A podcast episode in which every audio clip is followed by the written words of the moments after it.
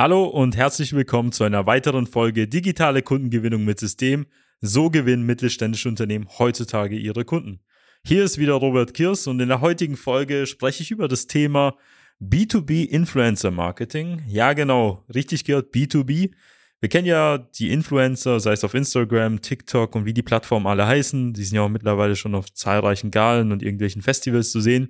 Und heute stellt sich die Frage, was kann sich da im B2B-Bereich ergeben und wie kann man sich dort einen Influencer vorstellen? Darüber spreche ich und warum es vielleicht der nächste Megatrend sein könnte.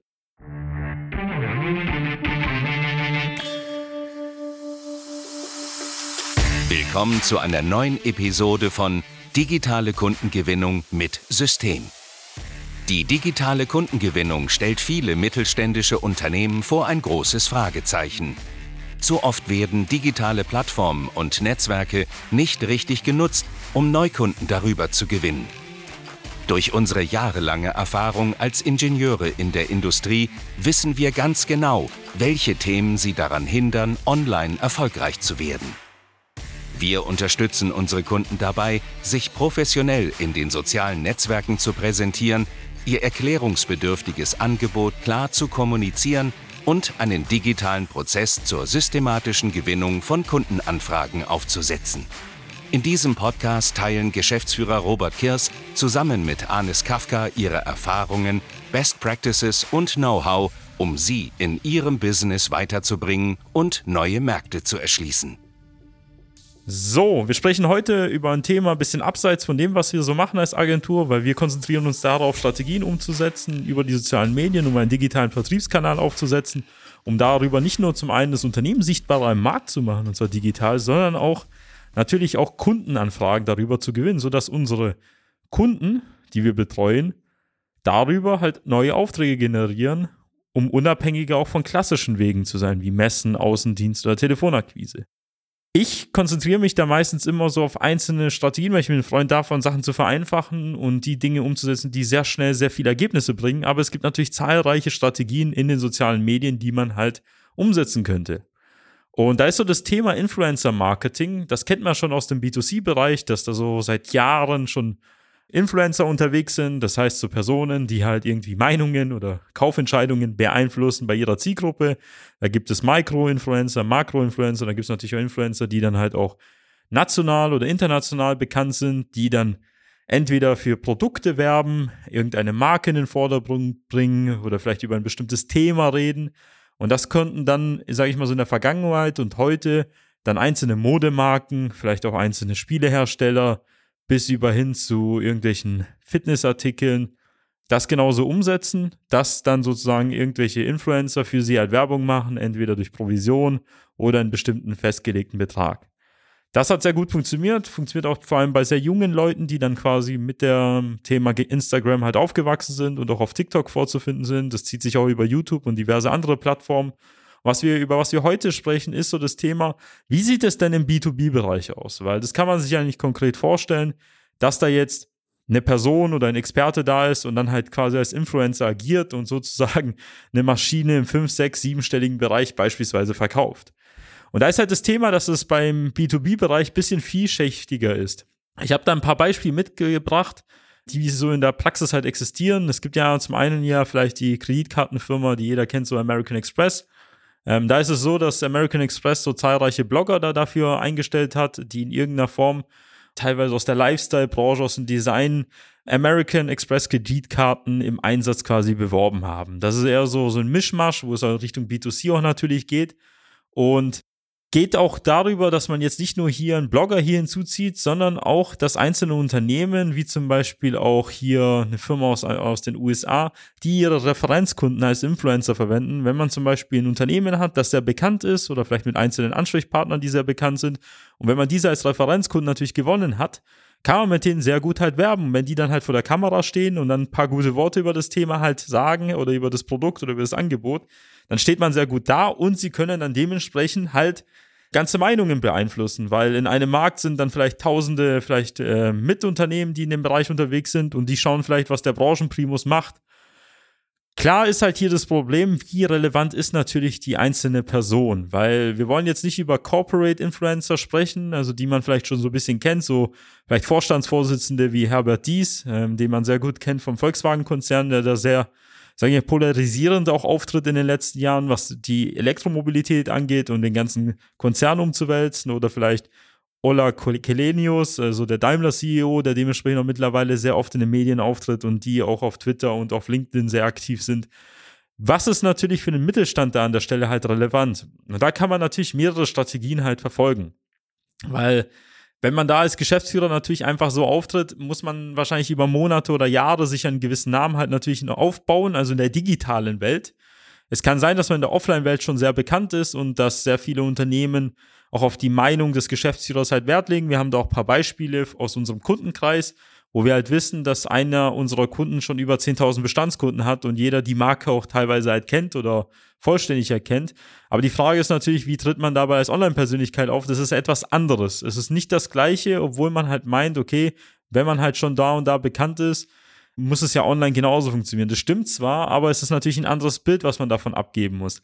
Was man da konkret jetzt machen kann im, mittelständischen Bereich, ist halt so das Thema, wenn man noch keinen Namen oder keine Marke hat, jetzt abgesehen jetzt von den Weiterempfehlungen oder der Mund-zu-Mund-Propaganda, ist es sehr wichtig, sich eine konkrete Strategie zu überlegen. Was zum Beispiel sehr gut funktionieren kann, wenn man ein erklärungsbedürftiges Produkt hat, ist vielleicht einen oder zwei oder drei Experten und Unternehmen auszuwählen, die natürlich vielleicht auch Vertriebler, Verkäufer oder Berater sind, die auch gerne vor der Kamera stehen und diese sozusagen hier als den Unternehmensinfluencer zu positionieren. Und was kann man damit machen? Dieser kann zum Beispiel in Form von Beiträgen, in Form von Videos oder in Form von Podcast immer wieder auftreten und so zum Beispiel die einzelnen Produkte, Dienstleistungen des Unternehmens im Detail erklären. Das hat den riesen Vorteil, dass man irgendwann mal ein bestimmtes Gesicht hinter der Firma hat und auch vor der Firma, das für die Produkte und Angebote steht. Natürlich ist ein gewisses Risiko da, dass man auf die Person dann von der Person irgendwie abhängig ist. Aber die Kunden und Interessenten haben schon mal zumindest eine Person von der Kamera gesehen, weil wenn man jetzt heutzutage auf die Websites der meisten Unternehmen geht, sieht man das Firmenlogo, sieht man vielleicht einen Angebotssatz, aber man sieht da gar keine Gesichter. Die meisten verstecken sich ja sozusagen hinter dem Firmenlogo und Menschen kaufen immer noch von Menschen und es ist ganz klar, dass man eher Personen vertraut und nicht einem Unternehmenslogo. Deswegen ist enorm wichtig, hier zu berücksichtigen, dass man vielleicht ein oder zwei, drei Personen im Unternehmen bestimmt, kann ja auch der Geschäftsführer selber sein oder der Inhaber, je nachdem, wie man das handhabt, der dann nach außen auftritt und in diversen Inhalten sozusagen halt den Markt informiert über das Angebot, was man zu berücksichtigen hat, was, welche Vorteile vielleicht die Maschine hat im Vergleich zu der Konkurrenz das führt dazu, dass man einen gewissen Expertenstatus aufbaut und sozusagen auch als Erster in seinem Markt, auch wenn man vielleicht nicht der Größte ist, wahrgenommen wird. Das heißt, die Personen werden tendenziell sich bei Ihnen melden und bei Ihnen kaufen, bevor sie sich bei jemand anderes melden, weil sie sie ja schon kennen. Das ist so mächtig im B2B-Bereich, da geht das meiste eh immer über Vertrauen. Und wenn man das das ganze Zeit systematisch macht, dann muss nicht eine Person jeden Tag da rumspringen, wie man es öfter mal denkt, sondern vielleicht systematisch Woche für Woche, Monat für Monat einen sinnvollen Inhalt erstellt in Form eines Videos, in Form eines Blogartikels, in Form von zahlreichen Grafiken, Bildern oder vielleicht einer Podcast-Folge, wie Sie die jetzt hören, umso mehr kann sich das Unternehmen von anderen halt separieren. Und das führt dazu, dass man zum Beispiel auch je nach Markt oder je nach Sparte auch bestimmte Personen dafür auswählt und diese als Experten hinstellt. Ähm, weil es reicht heutzutage einfach nur vor der Kamera oder vor irgendeinem, sage ich mal, so Mikrofon zu stehen und einfach nur die Leute mit dem Sprechen zu überzeugen. Warum? Weil sie machen das tagtäglich in den Beratungsgesprächen oder vor Ort Gesprächen mit den Kunden sowieso. Wenn ihr Außendienst dort unterwegs ist oder ihr Innendienst halt mit den Kunden spricht, dann ist genau das was Sie dort tun, können Sie schon in den zwei, drei Schritten, bevor der Kontaktaufnahme des Interessenten schon machen und schon Vertrauen aufbauen, was dazu führt, dass die Verkaufsgespräche und Beratungsgespräche nachher einfacher sind. Und genau das ist so ein Punkt, den ich gerne halt, äh, wie heißt nochmal hier in den Vordergrund bringe. Einfach genau das Thema bei sich halt versuchen umzusetzen, wenn man eh schon so viel Zeit und Geld da investiert. Der nächste Punkt, den ich auch schon vorher erwähnt habe, was man machen kann, ist halt, wenn man bekannte Referenzkunden halt hat, die eine, sagen wir mal, gewisse Bedeutung in der Branche halt haben.